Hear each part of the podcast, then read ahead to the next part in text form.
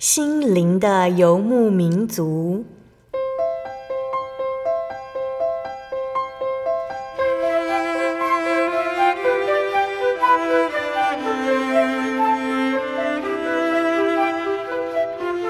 在这个谁都不管谁的后现代社会里，每个人的心灵都是游牧民族。成长的过程就是寻找的过程。每一颗漂泊的心灵，其实都在寻找生命的绿洲。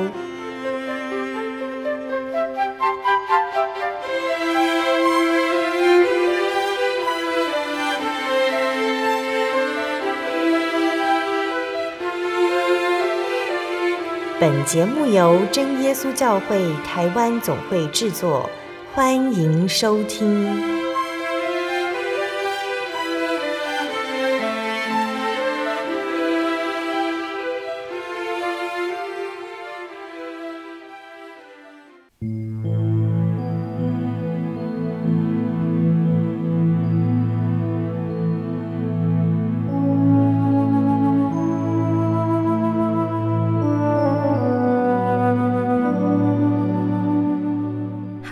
坐在空中的听众朋友们，大家平安，欢迎收听今天的心灵的游牧民族，我是贝贝。大家这个星期过得愉快吗？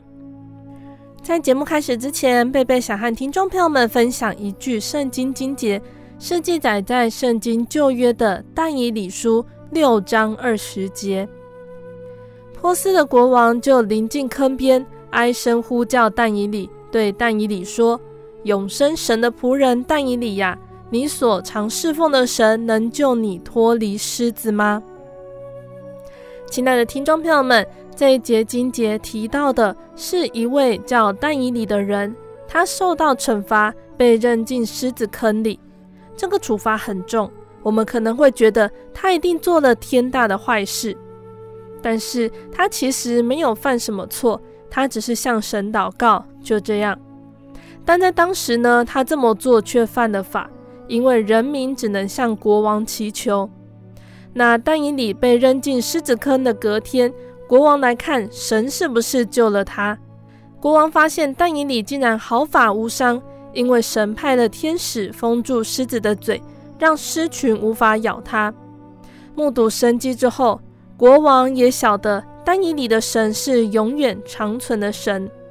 但以理的神就是我们的神，而他永远长存。这对我们来说代表什么呢？代表神每天都能够帮助我们，代表我们随时都能够向神倾吐我们所遇到的难题。当我们有所需要的时候，可以向他祷告。例如，我们可以求他帮助生病、忧伤或者是贫穷的人。我们可以向神诉说我们的困难，请听他的回答。永远长存的神希望帮助我们解决难题。关心我们心中所需，他希望我们做正直和良善的事，所以我们可以这样子向耶稣祷告：亲爱的主，很高兴你永远长存，知晓我的一切，请帮助我，让我记得向你倾吐生命中的大小事，让我可以紧紧跟随你，好听见你的话语。阿门。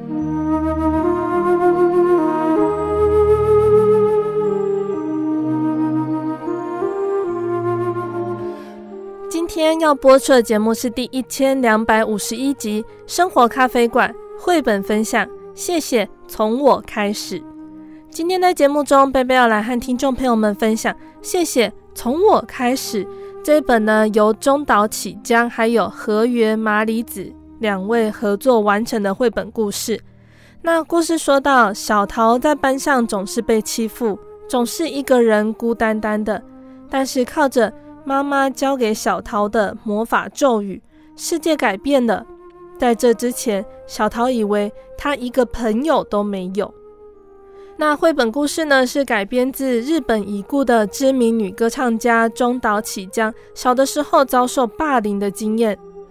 校园里霸凌事件频传，引起各界的关注和重视。而除了教导孩子要如何保护自己，也要学习以智慧来面对人际关系，这会是一个什么样的故事呢？我们先来聆听一首诗歌，诗歌过后，贝贝就会来分享这本绘本故事。那贝贝要分享的诗歌是赞美诗三百九十一首，《永不孤单》。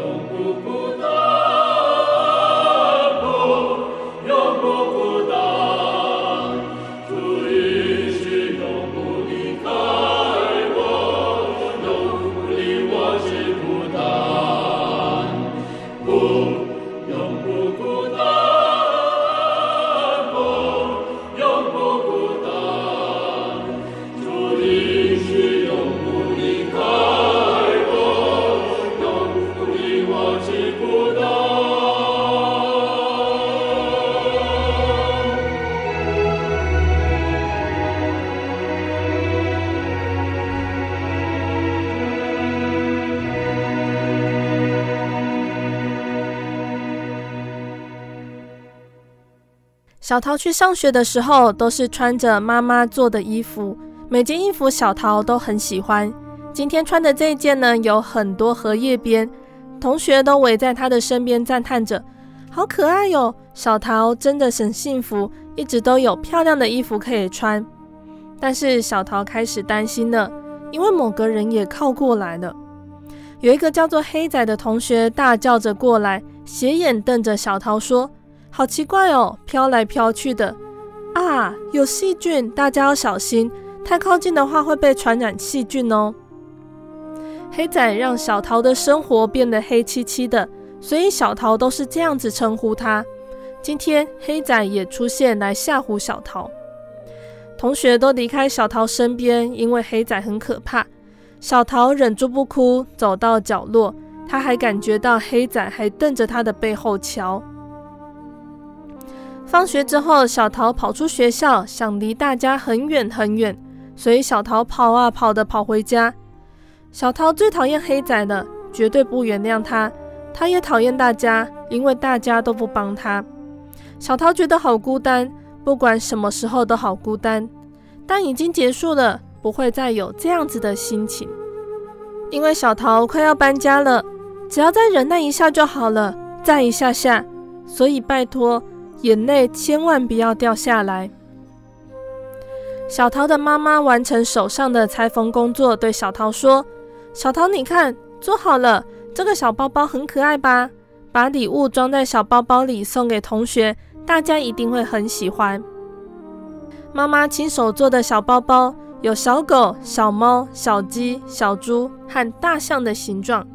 小包包上缝着不同的动物装饰，非常可爱。但是小桃生气了，她真的很气她的妈妈。为什么她得送大家礼物？她说：“不要，绝对不要！如果要做这种事情，我干脆不去学校了。”妈妈笑着说。怎么说这种话呢？妈妈没有理会小桃的抗议。小桃说：“我已经决定了，不告诉任何人就搬家。”她一想到黑仔，眼泪就掉了下来。妈妈抱着她说：“小桃，为什么这么说呢？离别的时候，不管是谁，都会表达感谢的心情，懂吗？”小桃不说，她不想向任何人说谢谢，她觉得没有人懂她。小桃不想说，绝对不说。她早就决定不要向任何人说，打算安静地离开。向大家告别的那一天早上，小桃和妈妈打勾勾。妈妈对小桃说：“小桃，你看着妈妈的眼睛，就是这样看着每个人的眼睛，然后向他们说谢谢。你和妈妈约定好喽。”小桃对自己说：“今天就结束了，就这样子结束吧。”和持续至今的忍耐相比，这差不了多少。老师把小桃叫到台前说：“各位同学，浅川同学要搬到山的另一边了。虽然只有短短半年的时光，但今天是最后一天和各位相处。浅川同学向大家说再见吧。”小桃用小小的声音、很快的速度，简单的向大家道别。这种事情当然想快点结束。老师接着说：“浅川同学好像有礼物要送给大家耶。”老师对着小桃微笑。小桃脑中只想着他和妈妈的约定，要看着大家的眼睛说谢谢，然后把礼物交给对方。于是小桃从班上第一位同学开始，看着他的眼睛说谢谢，然后把礼物交给他。同学一个一个也对着小桃说谢谢。也说了让小桃很感动、很窝心的话。小桃还以为他没有任何朋友，原来不是这样。他的胸口开始发热。最后，终于轮到那个人了，要像和大家道谢一样，看着他的眼睛说谢谢。要看着那个一直欺负小桃的黑仔，但是小桃心里想，这是最后一次了，就像他希望的一样，可以说再见了，只要再忍耐一下。小桃直直地看着黑仔的眼睛，原本应该斜眼瞪小桃的那双眼睛充满不安。小桃直直看着黑仔的眼睛后，虽然有点不可置信，但他还是自然地说出那两个字：“谢谢。”然后黑仔细长的眼睛居然掉下眼泪，他小小声地对小桃说：“对不起。”他开始啜泣。黑仔瘪着嘴，忍住眼泪，说了好多次谢谢。小桃的胸口一紧，眼泪快掉下来了。小桃决定原谅黑仔，瞬间他的心变得好轻。到了搬家那一天，大家在山脚下，当然黑仔也在，一起向小桃挥手，并且大叫再见，小桃。小桃也用力地向大家挥手，在心中大喊：大家谢谢，黑仔谢谢。从那一天开始，小桃的魔法咒语就是谢谢。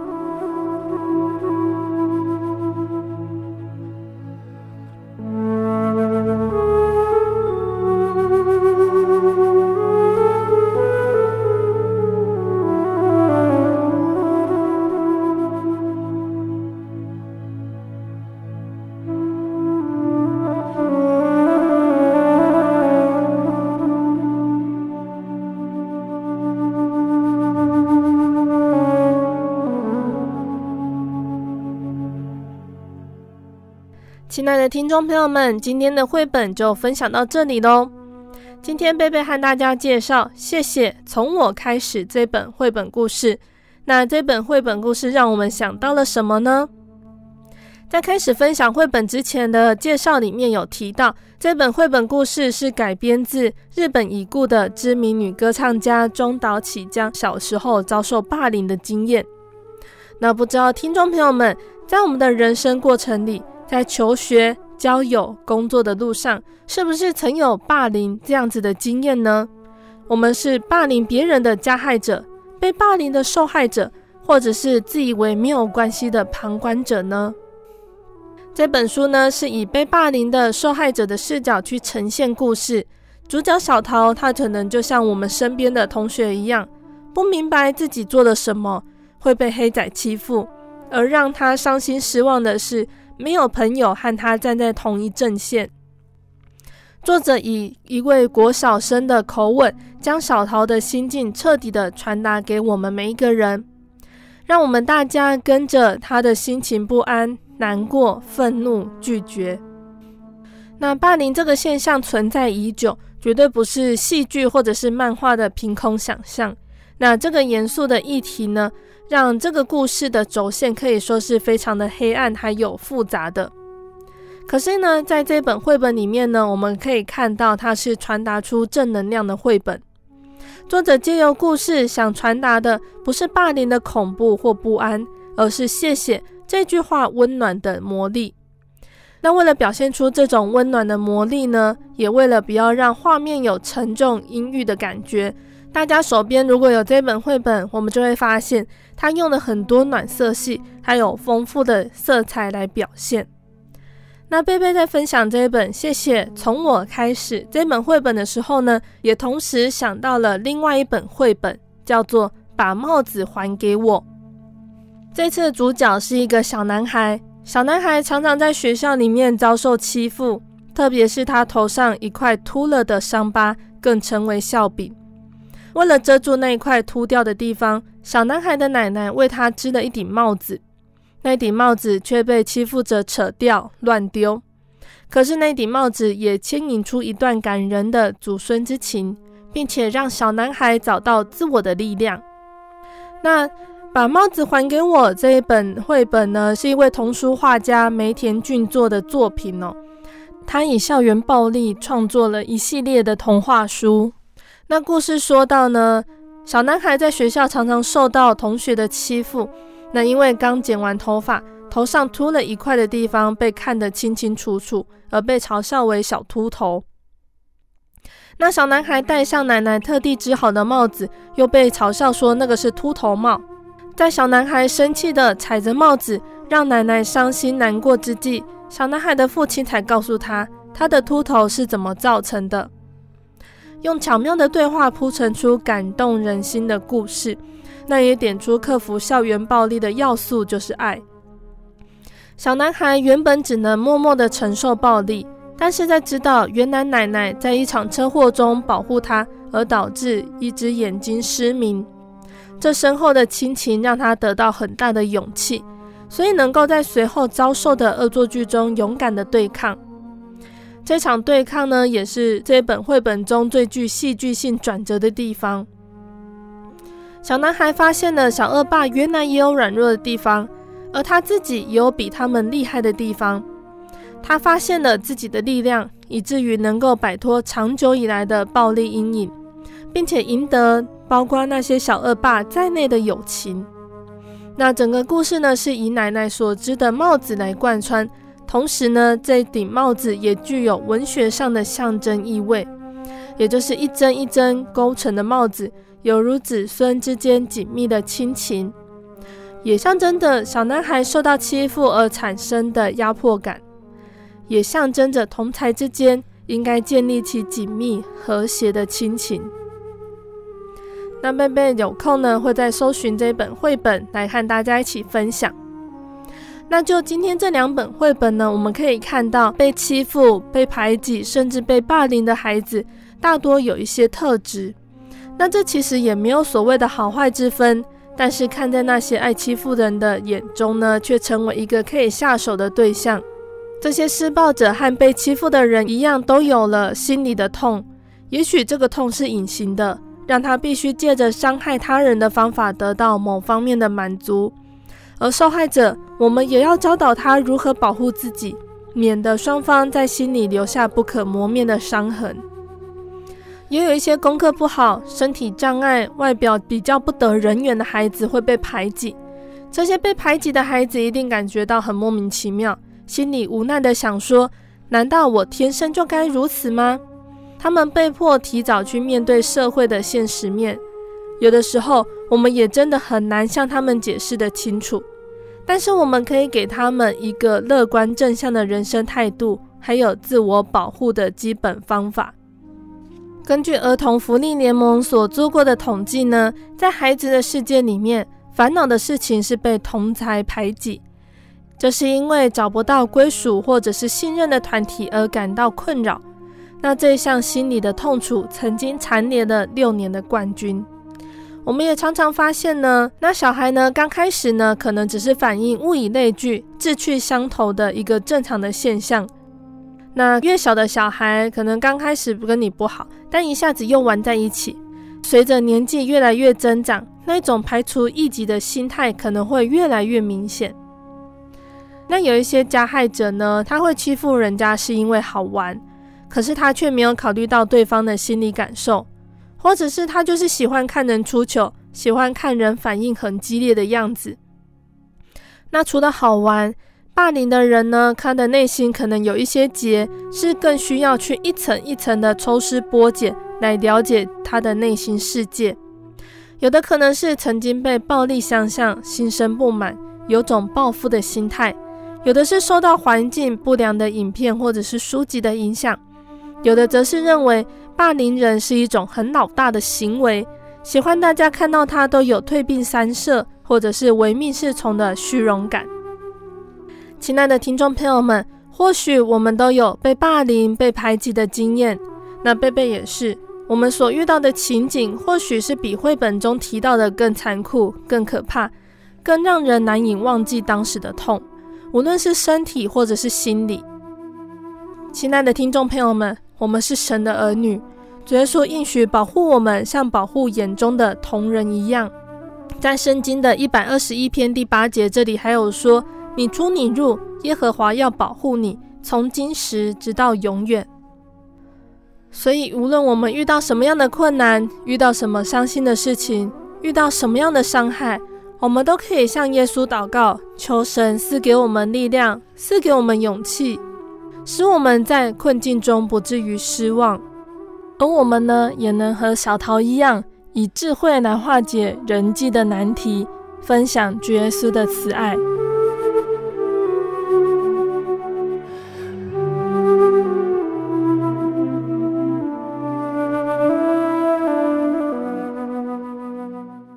我对圣经的道理好有兴趣哦，可是又不知道怎么入门哎。你可以参加圣经函授课程啊！真的啊？那怎么报名？只要写下姓名、电话、地址，寄到台中邮政六十六支二十一号信箱，很快的，你就会收到第一课的课程了。赶快去寄吧！嗯。圣经函授课程能循序渐进地引导您更了解耶稣基督的福音，得到生命的滋润。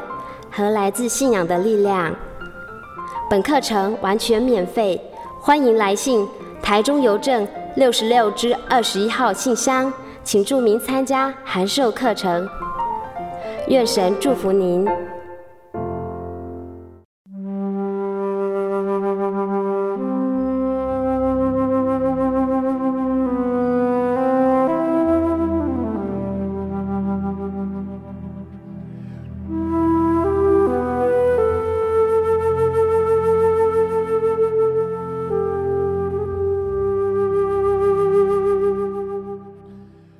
爱的听众朋友们，欢迎回到我们的心灵的游牧民族，我是贝贝。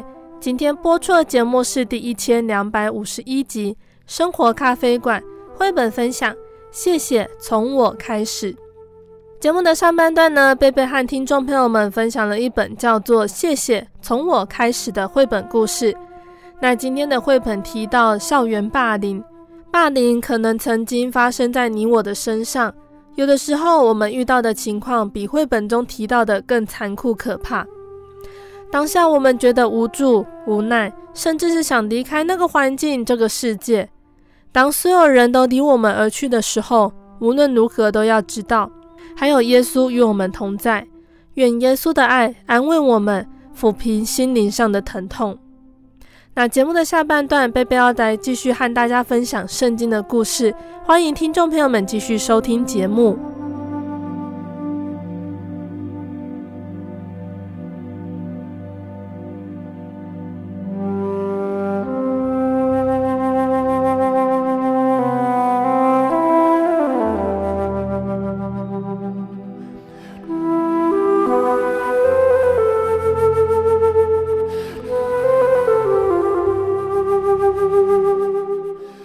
爱的听众朋友们，上个月我们说到先知耶利米的故事。耶利米当时所处的环境是犹大国的末期，神不停地借着耶利米的口、耶利米的行为去传警告，去提醒犹大国的百姓们要悔改，要改正他们的行为，从国王到百姓都是一样。但是没有人听从他的话，而接连几任国王，他们都是行神眼中看为恶的事情。于是，四周的仇敌不断地来攻击犹大国，甚至一个当时兴起的国家巴比伦也来攻击犹大国，甚至掳走了当时一部分的犹大国的人。耶利米看到国家的败亡，他非常的难过，他更不停地向百姓们传警告，发出神的信息。那当时的人会听耶利米的话吗？我们接下来就一起来聆听之后的故事。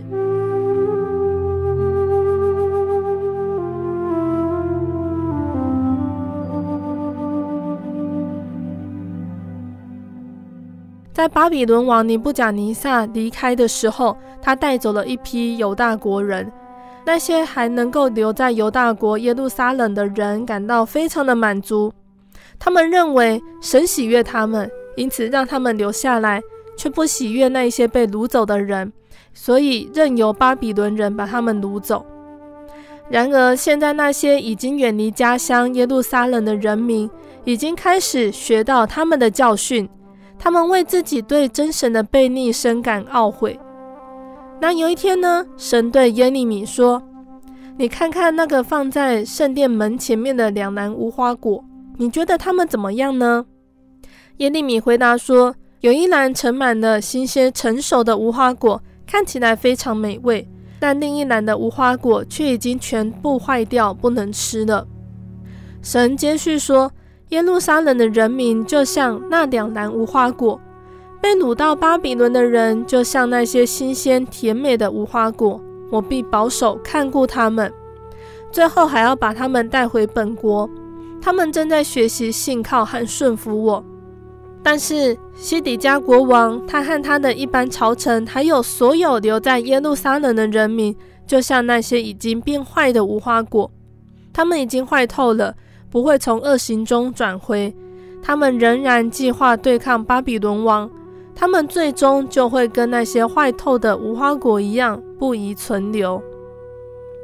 一次又一次，耶利米先知向西底家王传达神的旨意。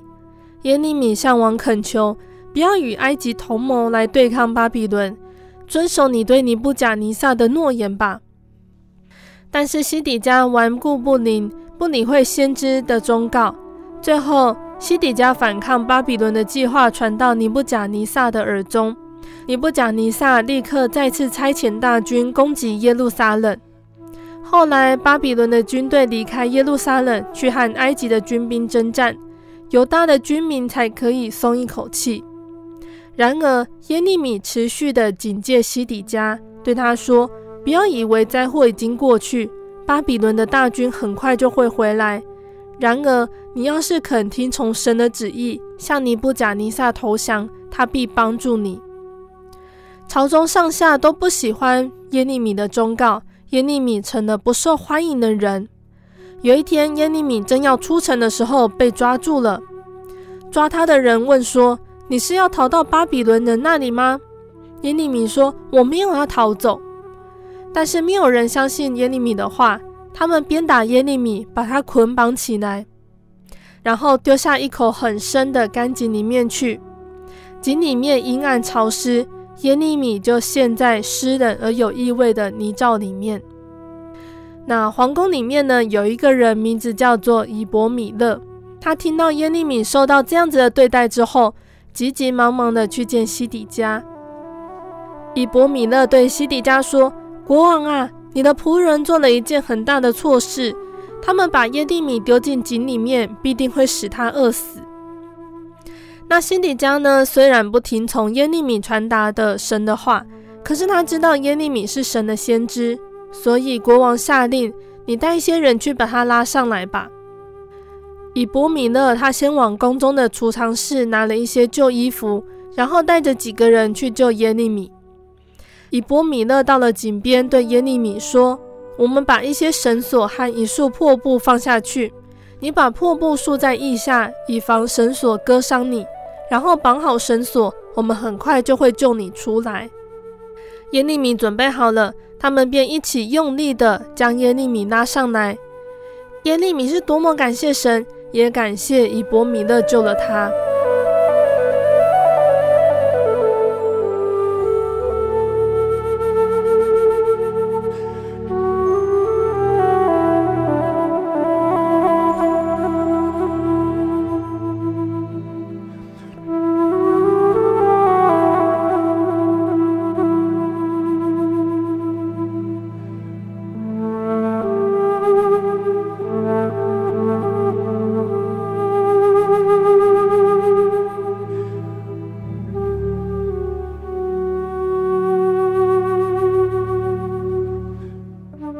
久，耶利米先知先前向西底家王所说的一切也终于发生了。巴比伦军兵不久便回到耶路撒冷城外扎营。西底家传召耶利米去见他。西底家说：“求你把神的信息告诉我，我要知道所有的事情。”耶利米说：“如果我把所有的事都告诉你，你必定会处死我。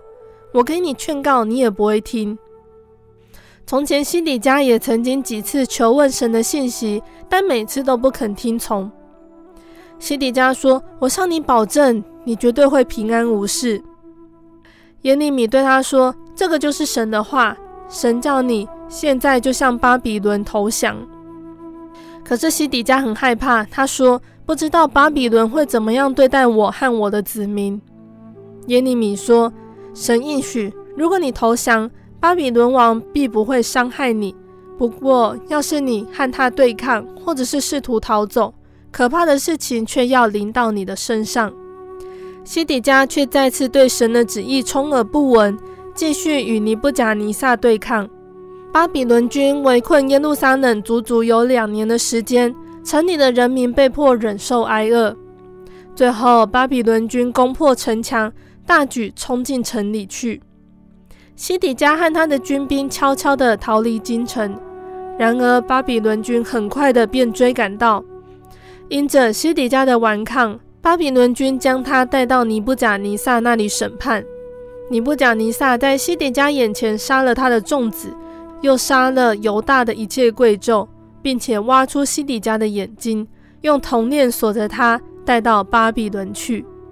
后来巴比伦军把耶路撒冷的城墙拆毁。又焚烧圣殿、皇宫和所有富有人家的华丽房舍。他们把城中的居民全部都带回巴比伦，只留下最穷的人。而耶利米呢，他当时也还留在耶路撒冷里。西元前五百八十六年，犹大国灭亡。犹大国的君王以及人民因为一再的拒绝听从神借着先知所说的话，因此他们要被掳到别国去。多年不得返回家乡。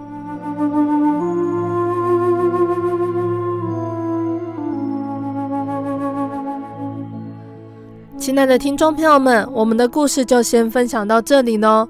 那今天分享的这段故事呢，是在圣经的列王记下还有历代志下最后这几章的内容。我们一起来看看可以学习到什么。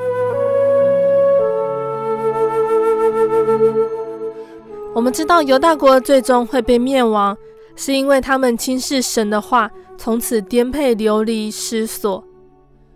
在历代志下的三十六章十五到十六节这里说，耶和华他们列祖的神，因为爱惜自己的名和他的居所，从早起来差遣使者去警戒他们，他们却戏笑神的使者，藐视他的言语，讥笑他的先知。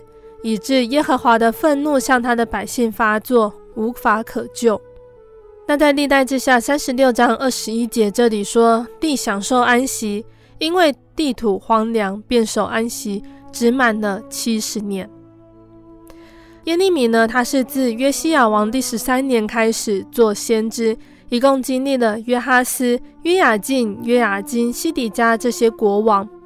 那这些国王呢，除了约哈斯在位只有三个月，短到无可记载之外呢，约雅敬、约雅斤、西底家，他们都得到行神眼中看为恶的事的这个盖棺论定。耶利米他受命做那一代不如一代亡国的先知，在这么长的时间里面，耶利米一代传递的信息始终清楚，就是如果离弃神，最终必遭审判。耶利米苦口婆心地规劝君王和百姓悔改，为他们认罪代求。在耶利米书的十四章十七节这里说：“你们若不听这话，我必因你们的骄傲在暗地哭泣，我眼必痛哭流泪，因为耶和华的群众被掳去。”看着历史在眼前不断的重演，君王百姓都无法从前世不忘后世之师的真理中学到教训，反在最终沉迷了。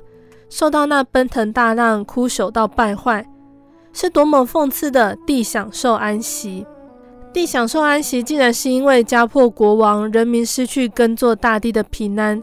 本该受翻云提供地利的土地，因为荒凉而安息，这片土地极尽到杳无人烟。那但愿呢，我们每一个人都能在犹大国的历史里面，看见自己生命的态度。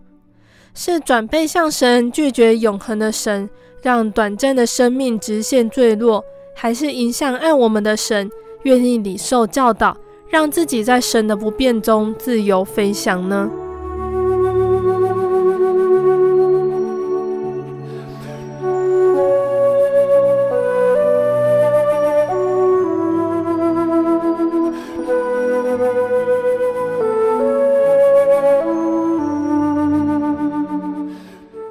我们刚好提到犹大国的这几个国王呢，有好几个都是行神眼中看为恶的事情。最后，犹大国不但整个国家被巴比伦攻破，人民处于颠沛流离的生活，甚至有工作能力、作战能力的人都被掳走了，可以说是结局非常的凄惨。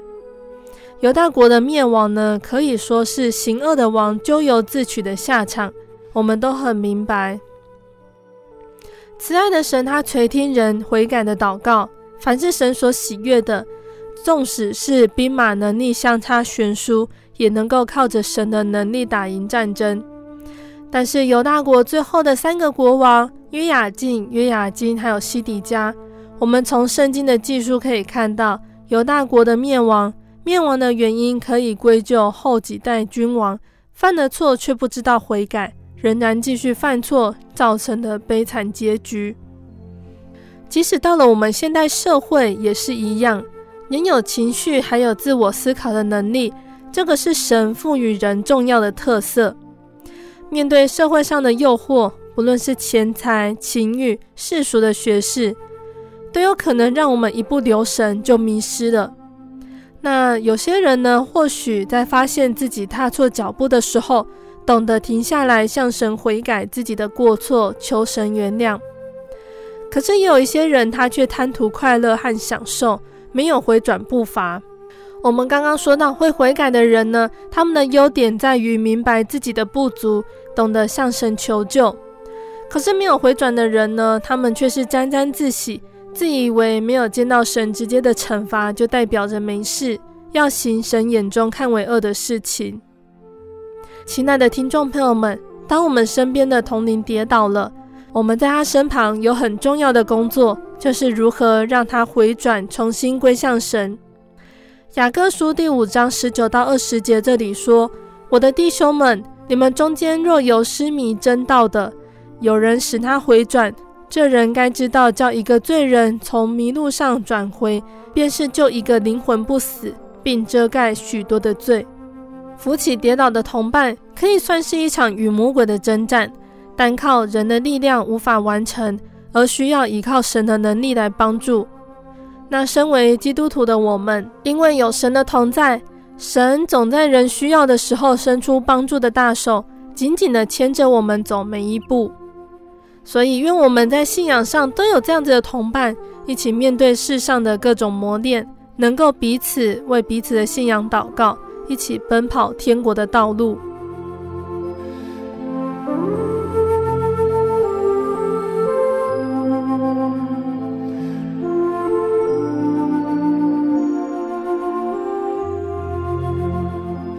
另外呢，我们要提到的是犹大国的圣殿。在列王记下三十五章十三节，这里说：耶和华的铜柱，并耶和华殿的盆座和铜海，迦勒底人都打碎了，将那铜运到巴比伦去。在圣殿的铜柱、盆座、铜海，还有各样的铜具，应该是何等的闪耀辉煌！这些都是大卫他用心规划、预备，也是所罗门耗费多年才完成的圣殿。竟然遭到外邦的掠夺，其中的铜柱、铜器不是被打碎，就是被掳走。我们看到《列王记下》二十五章那样的场景，实在是非常的凄凉，令人不胜唏嘘。神的殿为什么会沦落到如此下场呢？是因为百姓惹神愤怒，决定将他们从自己眼前赶出。亲爱的听众朋友们，我们或许都听过这种例子。一个蒙神赐福、充满恩典的童灵，也曾经为神大发热心，但最后却因为各种的原因，或许是因为骄傲，或者是仇敌的攻击，最后无法坚持对神的信心，甚至偏离纯正的信仰。这种人的最后情景总是令人惋惜，就像被毁的圣殿中那些曾经光荣的铜器、圣殿，因为神的灵离开，变得破碎不堪。一个有恩赐的人，却不能够保守在真道里，也将要像这些破碎的铜器般，失去了光彩和价值。而我们也当时时提醒自己，不要惹动神的愤怒，应当自洁，持守真道，因为唯有忍耐到底的，必然得救。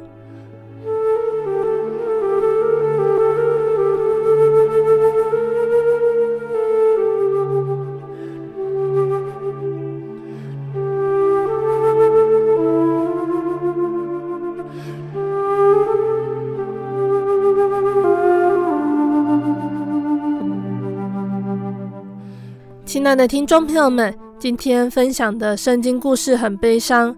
以色列这个民族，他们在亚伯拉罕那个时候被神拣选，经历埃及为奴的苦难。神借着摩西的手和许多不可思议的神迹，引领他们离开埃及，又经历了漫长的旷野之旅，最终终于在迦南地定居。然而，百姓在定居之后，渐渐不相信神。也受到地方其他民族的影响，转而去敬拜偶像，不要真神做他们的王，要立一个自己的国王。于是第一代国王扫罗出现了，再来是大卫、所罗门。所罗门死后，国家分成南北两国，两个国家一代传一代，北国被亚述灭亡。如今我们说到了南国也被巴比伦灭亡，人民都被掳到外国去，很多年之后才能够回到故乡，而有的人民甚至回不了家乡，他们的后代在世界各地辛苦地生活着，受到世界各国的排挤逼迫，更经历了二次世界大战的屠杀，还有常年和阿拉伯国家的战争。西元前五百八十六年犹大国的灭亡。一直到一九四八年的建国，其中这个将近两千年的漂流，或许是当时的犹大国百姓始料未及的。也直到犹大国灭亡之后，在一次一次的反省中，百姓们他们才终于完全改掉拜偶像这个真神向他们传达很多年的坏习惯，回转归向真神。那这其中的历史经历，每次分享到这边的时候，都觉得很令人唏嘘。为什么百姓他不回转归向真神呢？为什么他们不愿意听从真神和先知的话呢？相信听众朋友们也都很想要这样子质问当时的以色列人。但回头想想，我们不也是这样子吗？我们在生活中是不是有完全遵照神的旨意而活呢？我们是否愿意放下自己，为主而活呢？列王的历史说到这边，有许多的教训可以让我们细细的省思。希望我们大家呢，都可以从历史中、从圣经中得到提醒，不重蹈百姓的覆辙。那在节目的最后，贝贝要再来和听众朋友们分享一首好听的诗歌。这首诗歌叫做《那圣者说》。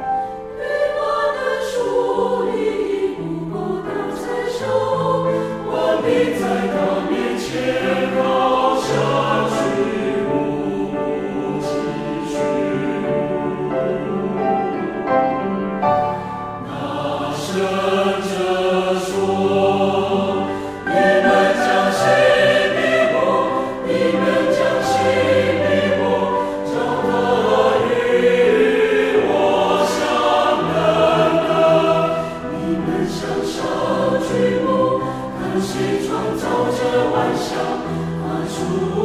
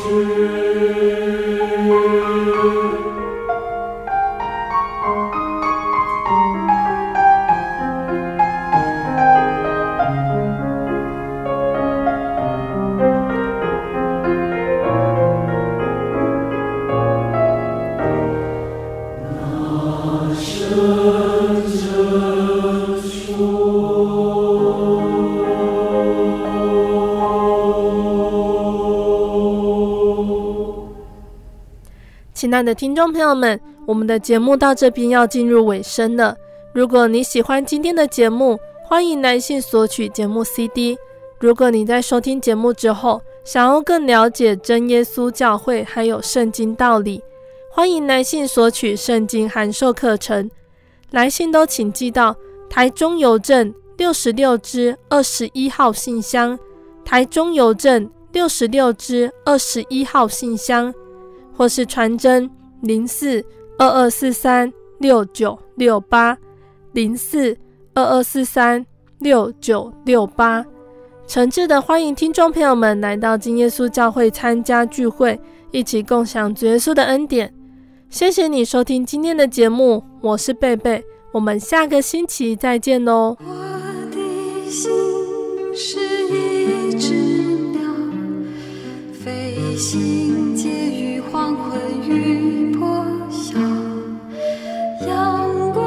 向人世间寻找生命的源泉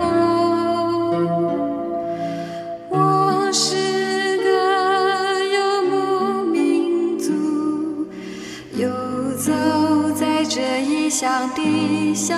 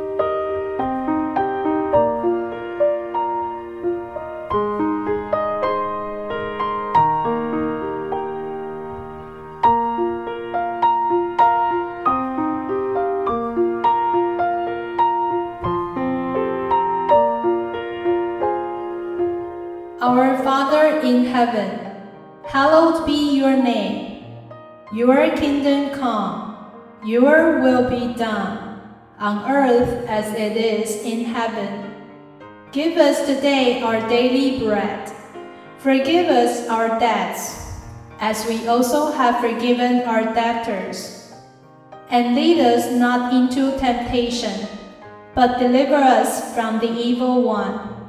For yours is the kingdom, and the power, and the glory forever. Amen.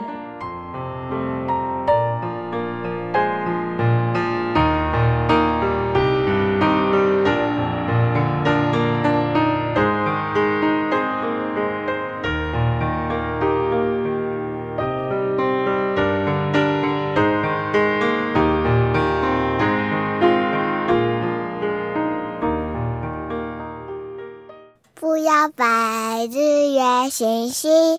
不要拜世界伟人，不要拜一切偶像，但要拜永活真神。我们在天上的父，愿人都尊你的名为圣，愿你的国降临，愿你的旨意行在地上，如同行在天上。我们日用的饮食，今日是给我们，免我们的债，如同我们免了人的债，不叫我们遇见试探，救我们脱离凶恶。因为国度、权柄、荣耀，全是你的，直到永远。阿门。安息日是真神为人设立的，让人能纪念神的救恩，并得着身心灵的休息。在每个星期的最后一天，星期六，我们应当放下一周的劳碌，来到教会聆听福音，在诗歌、祈祷。和彼此祝福的聚会里，安顿我们一周的疲惫。假如你想参加安息日聚会，欢迎您在每周六上午十点和下午两点踏进真耶稣教会的会堂，与我们一起共享这生命的饗宴。